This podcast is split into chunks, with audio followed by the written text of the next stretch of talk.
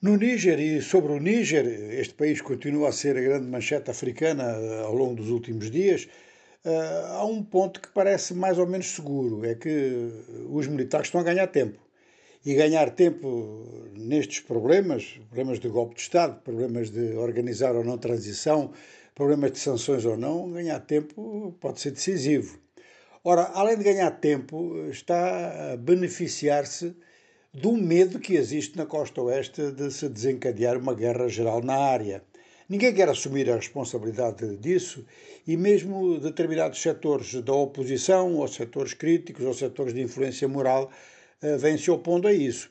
Nós podemos citar, por exemplo, a principal força oposicionista do Benin, eh, que se opõe a uma operação militar dizendo que enviar soldados do Benin para o Níger é contra a Constituição beninense.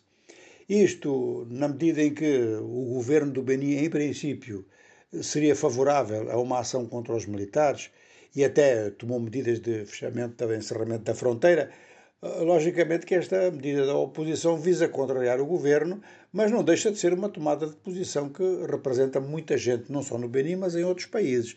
E numa reunião de bispos católicos da área no Togo, eh, os bispos católicos, eh, em relação a um país que é de larga maioria muçulmana, pediram que mesmo as sanções acabassem, que acabassem as sanções e que se abrisse um diálogo geral. Ora, eh, logicamente que todas essas posições vão no sentido de estabilizar o governo militar, ou seja, a junta militar, melhor dizendo, e eh, legitimar o governo civil que possa vir em seguida, que está a ser formado com muita dificuldade.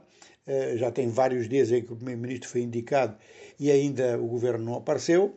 E contra tudo isto, os setores próximos do presidente deposto Bazoum dizem que são contra uma transição. Eles querem simplesmente que o poder de Bazoum seja eh, reposto.